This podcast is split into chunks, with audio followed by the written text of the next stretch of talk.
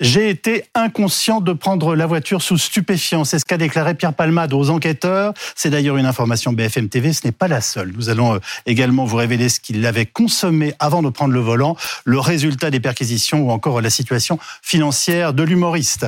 Euh, et pour cela, nous accueillons ce soir Cécile Olivier, euh, chef du service police-justice de BFM TV, le docteur Dan Véléa, psychiatre addictologue et psychothérapeute, et Jean-Christophe Couvi, qui est secrétaire national du syndicat Unité SGPF police. Cécile Olivier, évidemment, on commence avec vous. Euh, le service police-justice de BFM TV a donc obtenu aujourd'hui de très nombreuses informations dans ce dossier. On va commencer par les déclarations de Pierre Palmade. Euh, après l'accident, l'humoriste a exprimé sa honte et sa volonté de cesser toute consommation de stupéfiants. Oui, il dit j'ai été inconscient, j'ai été inconscient de prendre euh, la voiture alors que j'avais pris de la drogue. Il ajoute je suis dangereux à cause de la drogue. Alors il dit qu'il est un chic type, qu'il est quelqu'un de bien, mais que la drogue doit être bannie euh, de sa vie. Il explique aussi que c'était pas la première fois qu'il conduisait euh, après avoir pris de la drogue, même s'il dit qu'il le fera rarement. Ce qu'on est en mesure de vous révéler aussi, c'est que d'après les déclarations des passagers, mhm. Pierre Palmade avait reçu 8 injections de 3-MMC, qui est un dérivé de la cocaïne, entre midi et l'heure de l'accident, c'est-à-dire 18h45, et que la dernière injection reçue était 30 minutes avant euh, le drame. Euh, d'ailleurs, dans ces analyses, le, taux de cocaïne est décrit comme très élevé. Les, chiffres qu'on cite, Dan nous, on ne se rend pas compte. Euh, oui, ça a l'air très important, mais... Déjà, déjà, il faut, faire une distinction entre cocaïne, la, substance qu'on connaît depuis longtemps, et ces nouvelles molécules, les catignones, donc les chemsex, 3-MMC et le, TINA. C'est ça les injections C'est ça les injections. Et c'est vraiment un niveau. Jusqu'à 8 dans une journée C'est énorme. Ça, ça, donne des performances sexuelles à peu près pendant 24 heures avec une seule piqûre. Donc 8 piqûres, c'est vraiment au niveau cardiaque, au niveau de, de, contrôle respiratoire. N'en parlons pas du contrôle psychique. La, la, la volonté du, du, du, sujet est complètement abolie. À ce stade-là, c'est une forme de suicide, enfin en tout cas euh, volontaire ou pas, mais je, je, vous comprenez ma remarque? C'est souvent le en dehors de la dépendance, c'est le désir d'aller toujours plus loin. C'est souvent le débat. Est-ce que c'est une forme de suicide Est-ce que c'est une forme d'autodestruction Avec une petite nuance là-dessus, une forme d'autosabotage. Des gens qui se mettent en danger. C'est toujours une conduite qu'on appelle ordalique. Donc c'est le, tester un peu les limites. On, est... Là, on voit exactement le résultat horrible de, ce testing de, limites. alors justement, on est dans quel état après une injection de ce type? Et je veux dire, notamment, la dernière, c'est une des informations de notre service police-justice, aurait eu lieu 30 minutes avant de prendre, euh, de prendre la voiture. Euh, on est dans un état qu'on appelle high. Ça veut dire qu'on est complètement en hauteur, on n'a plus de contact réel avec la réalité. Aussi costaud, euh, aussi habitué avec ce type de produit, on est quand même, on manque vraiment de discernement, on manque vraiment de, de capacité de contrôle ou quoi que ce soit. Et c'est surtout ce sentiment de toute puissance. Et peut-être c'est ça qu'il faut comprendre. Le sentiment de toute puissance que les gens peuvent ressentir là-dessus, conduite sexuelle à risque, reprendre des médicaments au mélange, c'est ce que je pense que c'est le cas souvent dans ce type de soirée, et la conduite auto avec des résultats catastrophiques. Alors, ce que je suis frappé parce que vous nous dites, c'est le sentiment de toute puissance, parce que ça veut dire qu'on est dans une forme en fait d'irréalité, et à ce moment-là, il prend le volant. Tout à fait. Et malgré, j'imagine. Donc il est le meilleur conducteur du monde. Mais malgré des discours qui sont un petit peu autour, peut-être qui lui disent. Cécile Olivier. Sachant que l'un des passagers lui avait proposé de prendre le volant en disant tu es pas en état et qu'il a dit non non mais oui je vais le faire. Ça, ça c'est un détail que je connais pas, mais je, je parle en théorie justement. Quelqu'un qui est sous, sous l'influence de ce type de produit a rarement la capacité de, de, dire non à ses propres pulsions ou à ce type de, choses. Je peux tout faire. C'est la célèbre phrase des addicts j'arrête quand je veux, je peux ce que je peux et je, ce que je peux, je veux. Jean-Christophe Couille, mm. enfin, euh, c'est fréquent ce, type d'interpellation sur les routes. Euh, enfin, voilà un tel cocktail. Euh, Alors là, euh, je vais dire que chargé comme il était chargé, on n'en connaît pas tant que ça quand même. après, oui, c'est fréquent parce que je rappelle quand même que sur 3500 morts par accident en France, il y en a 700 qui sont dus que à la, je vais dire, à la prise de drogue. donc c'est énorme et, et, donc forcément, c'est on, on, le voit nous chaque année question porte sur ce cocktail absolument eh incroyable. Cocaïne, euh, drogue de synthèse et alcool. Oui, oui. Oui, c'est ça. C'est ben en fait, on, voit bien que c'est le cocktail euh, qui, qui, arrive à la fin à prendre la voiture, se sentir surpuissant, euh, désinhibé de tout.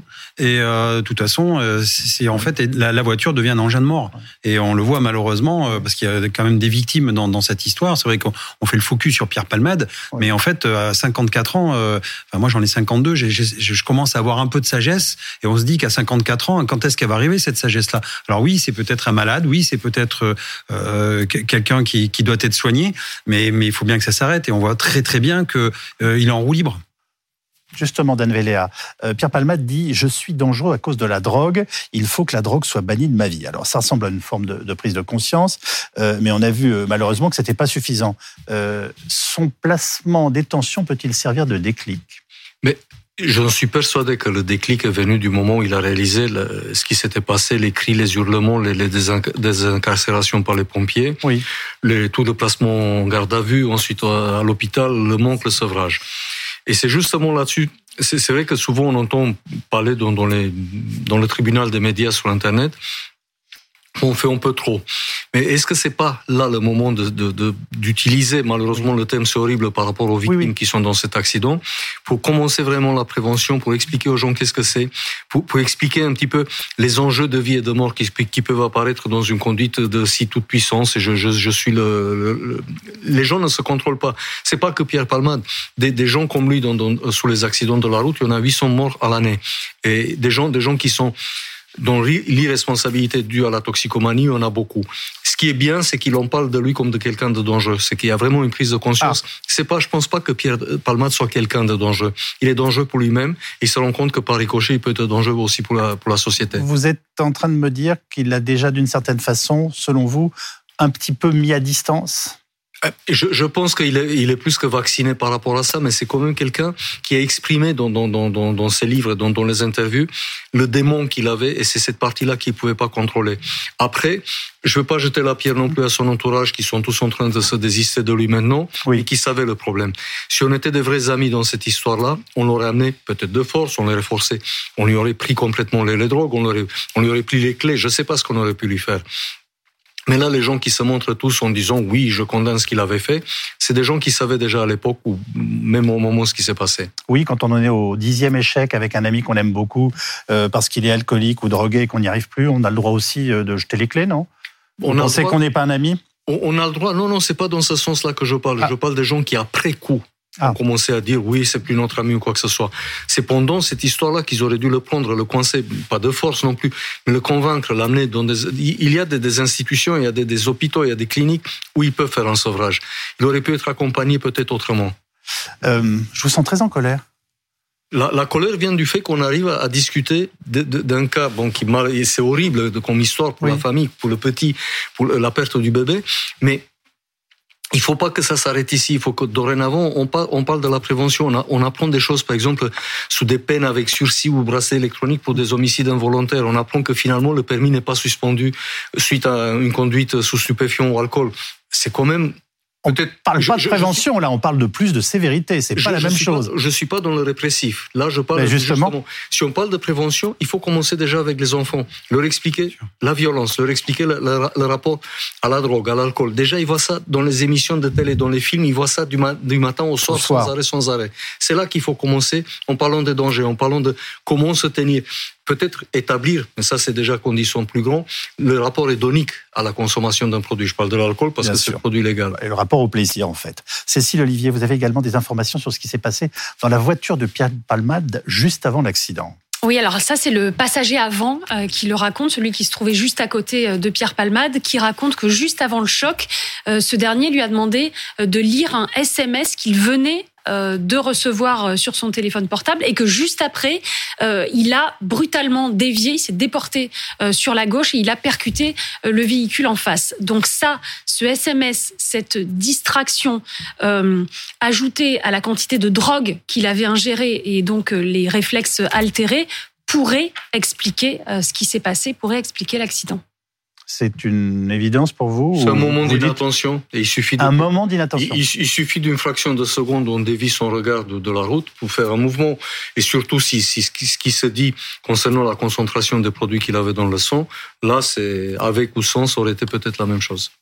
Euh, alors, contrairement à ce qui avait été dit dans un premier temps, les enquêteurs ont bien retrouvé des produits stupéfiants lors de la perquisition, Cécile. La perquisition dans la fameuse maison de, de Célie-en-Bière, oui, ils ont retrouvé euh, du matériel d'injection et des seringues. D'ailleurs, on avait recueilli un témoignage sur BFM TV euh, de quelqu'un qui avait vu Pierre Palmade venir acheter des, des seringues à la pharmacie, donc à midi, quelques heures avant l'accident. Oui. Ils ont retrouvé également des fioles entamées qui contenaient une drogue de, de synthèse et huit bonbonnes contenant de la cocaïne et de la 3-MMC.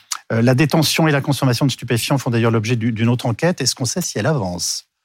Euh, en tout cas, il n'a pas été entendu euh, dans ce dans ce volet-là. Ce sont les, les gendarmes qui ont euh, cette enquête. Ils ont saisi son téléphone portable, ils ont fait une perquisition. Il n'a pas été entendu pour le moment, donc on ne sait pas trop si ça avance. Jean- Jean-Christophe Couvi, Pierre Palmade n'a toujours pas été entendu dans ce volet donc de l'affaire. Est-ce que enfin, ça peut prendre combien de temps? Alors déjà, déjà euh, là, il vient de subir un AVC, donc euh, médicalement, j'allais dire, il faut qu'il soit, euh, il faut que soit possible de l'entendre. Oui. Il ait toute sa raison. Donc ça, c'est c'est les médecins qui donnent le top. Et après, effectivement, ça va dépendre maintenant du, j'allais dire, du, du, du- du- du magistrat qui va instruire l'affaire. C'est lui qui donne le tempo. Là, il n'y a plus de garde à vue possible, etc. Donc c'est lui qui donne le tempo et ça peut prendre un peu de temps. Mais euh, je veux dire, euh, en fait, on peut pas mélanger non plus trop les procédures. Les procédures. Là, pour l'instant, on est fixé là-dessus. Oui. Et au fur et à mesure, de toute façon, il va être, euh, j'allais dire, euh, à la merci de la justice. Et il devra se justifier sur l'enquête qui va arriver. Sauf que pour l'instant, peut-être que les gendarmes n'ont pas encore tous les éléments pour pouvoir confronter justement lors des auditions Pierre Palmade. Alors, Maître Carbon de 16, vous venez de nous rejoindre. Merci d'être avec nous. Bonsoir monsieur. Euh, les allées et venues euh, des taxis parisiens sont parfois compliquées.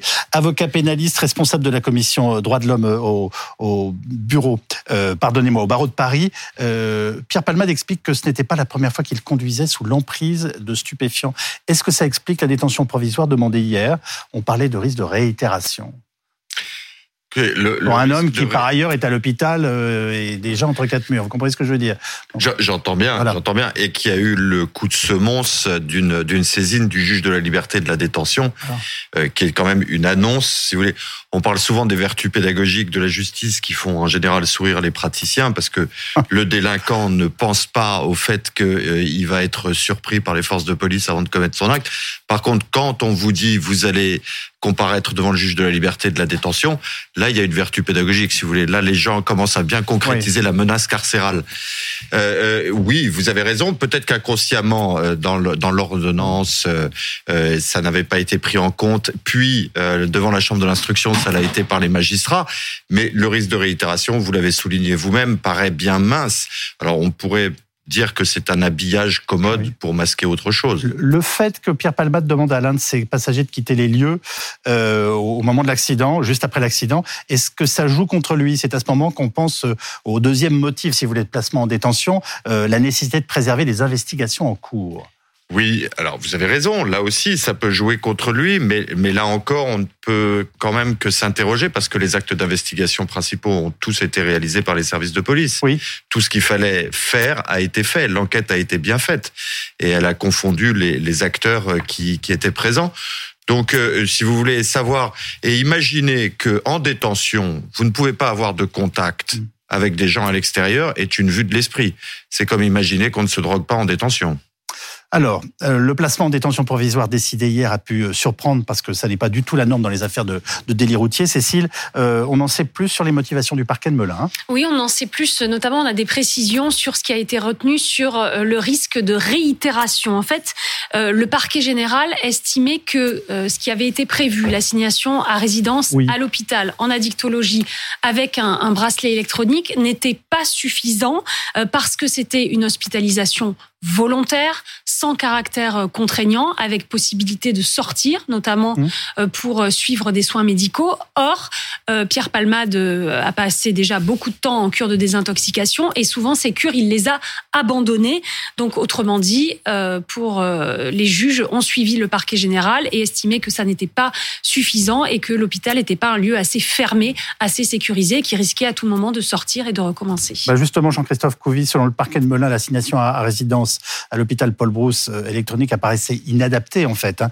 Euh, Est-ce que ça remet en cause ce qu'on appelle la RSE, l'assignation à résidence avec surveillance électronique?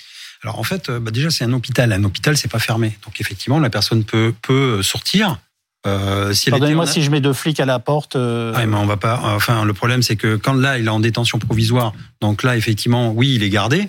Dès lors qu'il est en assignation en résidence, il n'est pas gardé.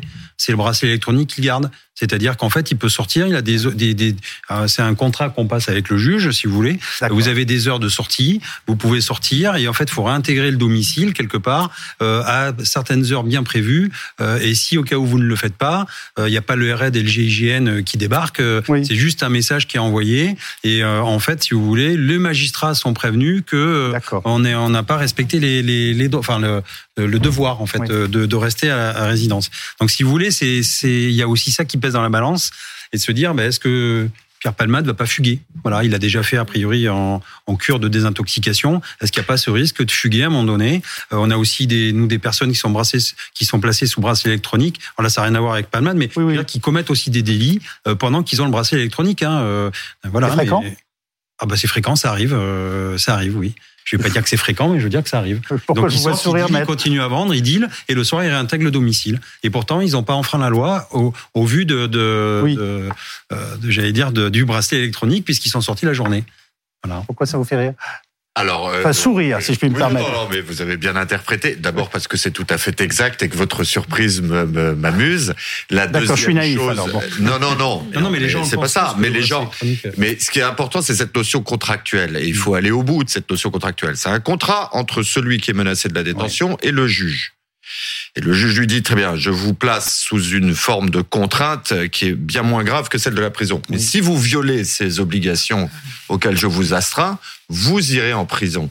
Et, et, et c'est quand même une menace qui plane sur quelqu'un qui n'est pas un délinquant d'habitude, si vous voulez. Oui. Euh, euh Monsieur Koubi vous parle des, des, dealers, etc. Il a raison. Mais là, si vous voulez, on parle pas exactement du même profil sociologique ni, ni, psychologique. Donc, si vous voulez, le, euh, lui, c'est typiquement le modèle qui va s'astreindre au respect de son contrôle judiciaire scrupuleusement euh, parce qu'il veut mettre toutes les chances de son côté pour le jour où il comparaîtra. Et quelle que soit la d'innocence dont il bénéficie, il n'y a aucun doute qu'il comparaîtra un jour. Alors justement, docteur Véléard, euh, on est vraiment en état de s'enfuir quand on suit ce type de traitement, d'autant plus qu'il est dans une structure hospitalière. Bah, écoutez, moi, moi là, j'ai été aussi surpris, comme beaucoup de gens, surtout du corps médical, en apprenant qu'il va être quand même placé en détention, parce que c'est quand même quelqu'un. Bon, le sevrage, il est passé, les conditions physiques de l'accident il y a trois semaines sont, sont déjà derrière, mais il reste quand même la fragilité psychique, c'est laquelle la raison pour laquelle il était placé en unité psychiatrie addictologie, pas seulement en addictologie.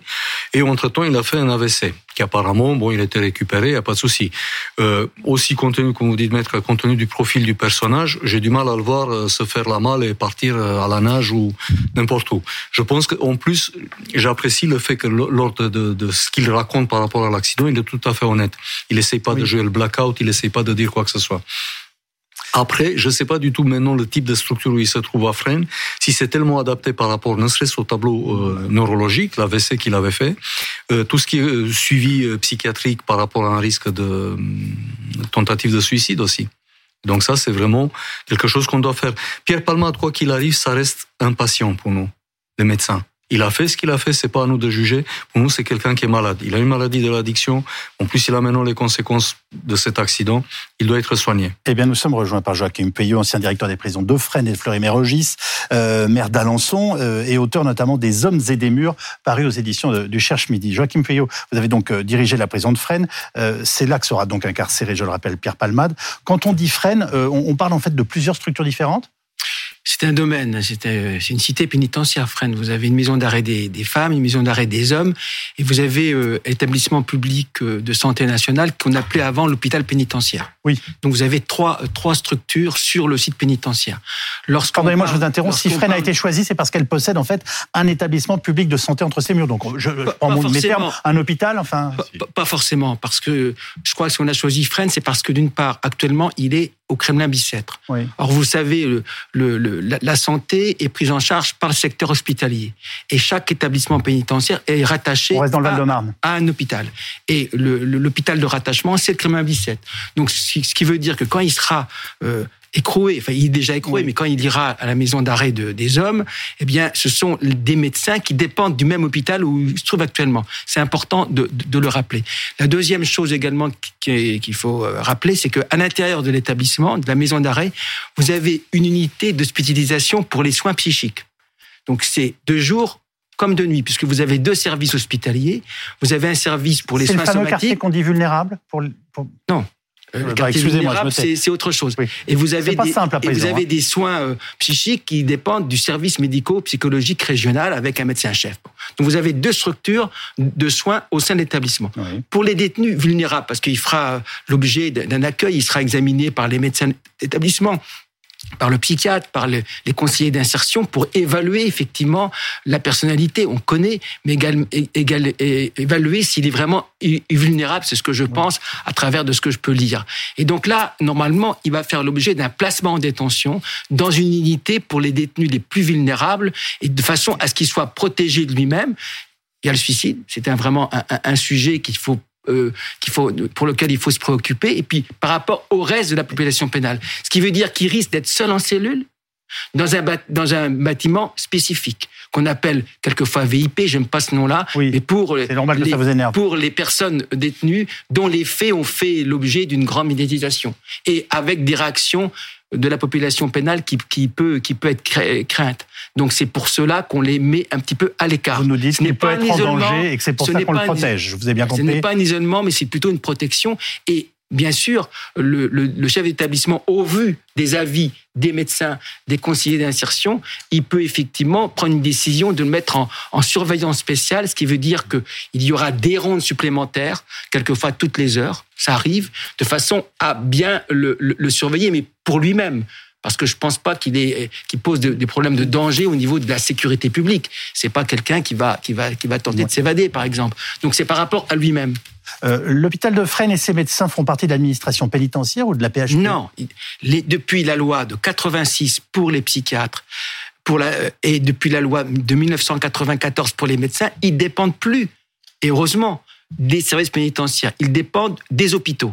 Donc vous avez des hôpitaux de rattachement et lorsqu'un médecin, par exemple, décide de d'extraire euh, une personne détenue euh, pour euh, le faire hospitaliser parce qu'effectivement il y a une gravité, le chef d'établissement il doit exécuter la décision du médecin. Il, a, il est extrait avec les systèmes de garde statique dans les hôpitaux. Donc quand on dirige la prison de Fresnes, on ne dirige pas aussi un hôpital. Non, voilà, vous n'êtes pas directeur d'hôpital quand vous avez ces fonctions-là, on s'est bien compris. À part que l'hôpital qui se trouve à côté, l'établissement hospitalier, est dirigé par un personnel pénitentiaire, mais c'est un statut particulier. Il est sous la tutelle du ministère de la Santé et du ministère de la Justice. C'est un double statut. Mais l'hôpital de Fresnes, en réalité, il n'y a, pas il a pas beaucoup d'opérations. C'est un hôpital où on fait de l'imagerie, on fait des, radios. Mmh. Les, les postes opératoires, quelquefois, ils sont affectés ici. Mais généralement, lorsque vous avez des cas graves, ils sont extraits notamment au Kremlin-Bicêtre.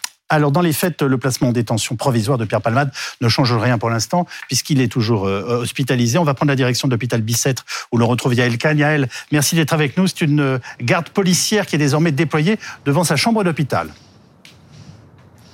C'est ça exactement. L'entrée de sa chambre d'hôpital est en effet surveillée euh, par des policiers qui effectuent des tours de ronde. L'humoriste ne peut donc sortir de sa chambre. Il ne peut recevoir de la visite. Seul le personnel médical est habilité à y entrer ainsi que ses avocats, Pierre Palmade, qui effectue donc sa détention provisoire ici au sein de l'hôpital du Kremlin-Bicêtre et non euh, dans une maison d'arrêt. Alors s'il a été décidé euh, d'écrouer Pierre Palmade dans sa chambre d'hôpital sous surveillance pénitentiaire, c'est parce que les médecins estiment que pour le moment son état de santé n'est pas compatible avec un transfert vers la prison de Fresnes. Samedi soir, l'humoriste a été victime d'un AVC à l'hôpital Paul Brousse de Villejuif. Il a dû donc être euh, transféré au service neurovasculaire ici au Kremlin-Bicêtre. Son pronostic vital n'est pas engagé, mais cet accident n'a pas été sans euh, conséquences hein, sur son état de santé. Ici, les médecins peuvent donc lui prodiguer les soins nécessaires. Cette situation, elle peut évidemment être amenée à évoluer si les médecins qui examinent évidemment euh, régulièrement euh, Pierre Palmade constate une amélioration de son état de santé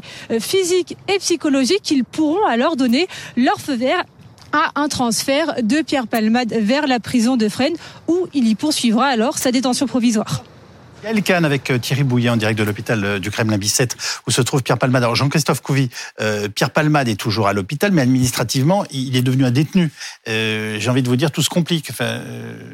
Ah bah oui, bah en fait. Euh, Par exemple, excusez-moi, les visites sont interdites ou c'est comme dans une vraie prison Ah où on aurait un droit de parloir, si je puis dire Alors oui, il est en détention provisoire, donc oui, il a un droit de parloir, mais c'est bien encadré. C'est-à-dire n'importe qui ne peut pas arriver comme ça, à l'improviste. Bonjour, euh, je veux voir le, le, le la Faut personne. prendre rendez-vous. Faut prendre rendez-vous, oui. Enfin, c'est pas un le- rendez-vous, mais c'est une magistrat demande. C'est le magistrat qui est en charge du dossier qui autorise. Les visites. Pour les condamnés, c'est le, le chef d'établissement qui prend les autorisations des permis de visite. Et pour les, les, les- les prévenus et les, et les mises en examen, c'est le magistrat qui est en charge du dossier, qui prend la décision. À la demande de son avocat? Demande- L'avocat, il peut, ça, il peut aller le voir. Oui, il peut aller le voir. l'hôpital, Ou à ça, la il- demande directe n'y a pas de demande directe. Pour les avocats, mais pour les visiteurs, pour sa famille ou pour des amis, ils peuvent demander un permis de visite. Et là, c'est le, le- le magistrat instructeur qui va prendre la décision. Si, je crois qu'il y a un juge d'instruction qui a été nommé, ou, ou le procureur, s'il n'y a pas de juge d'instruction encore, c'est l'autorité judiciaire qui prend la décision d'autoriser une visite pour une personne détenue euh, à l'intérieur de la prison ou lorsqu'elle est hospitalisée également. Donc, il a droit à des visites en ce moment. Elle- enfin, il peut y en avoir plusieurs dans une même journée. Je, je- Pardonnez-moi, mais je ne me rends pas Euh, compte. oui, euh, c'est pas, c'est pas interdit, hein, en fonction si, aussi. Si son état Voilà, physique le permet. en hein. fonction de, Si. J'entends bien, mais j'imagine que sa oui. famille souhaite le voir. Euh, je sais pas. bah, bah, en même temps, ils doivent discuter avec les avec les médecins qui vous disent bon, faut peut-être euh, le laisser un peu tranquille. Bref, mais enfin. Non, euh, mais ce qui se alors, passe concrètement, si Oui. vous voulez, le- le- l'avocat a un permis de communiquer avec son client qui est délivré par le même juge d'instruction. La famille, euh, les amis. Vous parlez de peuvent- votre consoeur qu'on ne voit jamais dans les médias. Oui, et, et- et je trouve qu'elle a beaucoup de mérite et que et vous verrez que ça sera efficace. Et bien sûr qu'elle a raison. Vous avez. Euh, la deuxième chose, Cécile n'est pas d'accord. c'est non, non, mais ça je comprends bien que C'est- la- la- c'est normal, nous la sommes journalistes. Oui, oui, oui, j'entends mais bien. Oui, non, mais il est légitime. Oui. cet appel. Mais moi, je la, je la Mais, comprends. mais elle, elle fait passer l'intérêt de son client avant sa notoriété personnelle et je trouve ça remarquable. La Ça, deuxième chose, si vous voulez, c'est l'entourage. L'entourage Ouais. demande au juge d'instruction la permission de communiquer. Alors le juge d'instruction se livre à un filtre, hein, c'est pas du tout automatique, notamment pour éviter que euh, cet entourage soit le relais euh, précisément d'informations privilégiées. Et c'est scruté non seulement par le juge d'instruction au moment de la demande, mais c'est scruté également par la formation de jugement. Euh, c'est tout est noté, les horaires des visites, euh, euh, qui a demandé des permis de communiquer, Oui. qui a qui a eu accès, et, et c'est scruté. Et ça peut faire l'objet de questions lors des débats à l'occasion de l'audience. Donc, euh, je reviens, et ces gens-là peuvent venir, mais à des horaires contraints. C'est un peu comme un Oui, parloir. oui, oui, bien C'est un sûr. peu comme un parloir famille dans une maison d'arrêt classique. On fait une fouille? Oui. Vous avez les policiers qui, bien sûr, qui font une Ceux qui sont à l'entrée. de- Bien sûr, parce que malheureusement, on a eu des cas, alors des cas de droit commun, où quelquefois euh, l'hôpital a, a permis d'une une évasion. C'est déjà arrivé avec, avec des complicités. La prison Donc, aussi. effectivement, la prison aussi, mais moins maintenant depuis quelques années, il y a peu de, de comment d'évasion euh, en prison. Il faut le reconnaître. La France fait partie des pays où il y a le, le moins d'évasion. Mais, mais, mais simplement, euh, oui, effectivement, les- il y a des policiers en garde statique qui, euh, qui surveillent et lorsque ils, ils ont effectivement un permis de visite, eh bien, il faut un minimum de fouilles. Voilà. Co- Comment va se passer, puisque vous avez la parole, Joachim Payot, la- le transfert de Pierre Palmade vers la prison quand elle aura lieu? Alors là, il faut effectivement que les, les- que les, les médecins euh, donnent leur accord. Mhm. Et ensuite, c'est le- c'est le, magistrat qui va effectivement, qui va donner l'ordre. Et ensuite, c'est les services pénitentiaires. euh, Enfin, les- la police va le transférer euh, à la maison d'arrêt des hommes. Et ensuite, le relais sera pris par les services pénitentiaires. Donc ensuite, il sera écroué. Enfin, il a déjà été écroué. Donc les mesures d'écrou sont terminées. Il sera affecté dans une unité. Alors normalement, ils sont affectés dans l'unité des arrivants. Oui. Pour pendant 3-4 jours, de façon à ce qu'il qu'il puisse, qu'il soit d'acclimatation. qu'il y ait des entretiens avec euh, les médecins, les, euh, le- le- les, les services d'insertion de probation, etc. Bon, je ne sais pas s'il ira di- directement au, au quartier d'arrivant. Est-ce qu'il sera exempt? Je ne sais pas. Ça, c'est chef d'établissement qui prend la décision. Et ensuite, il sera orienté vers une unité euh, où il sera probablement, enfin, c'est ce que je vois, seul en cellule, dans une unité euh, protégée pour lui-même. Voilà. On, on tourne une nouvelle page, Cécile Olivier. C'est une autre révélation encore du service police-justice de BFM TV, cette fois-ci sur la situation financière de Pierre Palmade. Il serait ruiné. Alors ruiné, c'est peut-être un grand mot parce qu'il a quand même ses droits d'auteur qui lui rapportent 5000 euros, euh, mais visiblement c'est pas assez pour euh, financer euh, son train de vie et il se trouve qu'il a plus que ses drois 5 000 d'auteur euros par mois? Par mois. Donc voilà, c'est pour ça que je dis ruiner, c'est peut-être un grand mot, mais en tout cas, il a que ses droits d'auteur parce que il peut plus travailler. Enfin, il arrive plus à travailler à cause de, de ses addictions. C'est sa sœur qui a été entendue par les enquêteurs et qui a expliqué que Pierre Palmade était en dehors de toute réalité financière, qu'il devait de l'argent à l'URSSAF, aux impôts, à son producteur et qui serait endetté à hauteur de 250 000 euros. On en parle parce que c'est important, parce que dans cette affaire... Ce ne sont pas les 5 000 euros par mois qui vont les couvrir. Voilà, et puis euh, donc il a 250 000 euros de dette, et c'est important euh, parce que dans cette affaire, il n'y a pas que le volet pénal, il y aura aussi le volet civil, qui est celui de l'indemnisation des victimes. Euh, Dan Véléa, ça vous surprend Enfin, je, les, chiffres qu'on cite, est-ce que c'est fréquent que les toxicomanes s'endettent pour subvenir à ce point à leurs besoins de, en drogue? Malheureusement, c'est un énorme classique. Point que leur vie bascule définitivement. Ce, côté de la prodigalité chez les toxicomanes ou les addicts, c'est vraiment un, sujet, pas seulement les, acheteurs compulsifs ou les joueurs de jeux d'argent au casino ou online, mais tous, ils sont dettes, ils s'assurent en dette, ils sont en train de, construire des plans, de pouvoir vendre des, des objets pour pouvoir se procurer la dose ça devient quelque chose démoniaque dans le sens où les gens ne peuvent pas s'en passer. Ils sont capables vraiment de faire, de passer à l'acte, de faire tout et n'importe quoi pour avoir ne serait-ce que cette dose.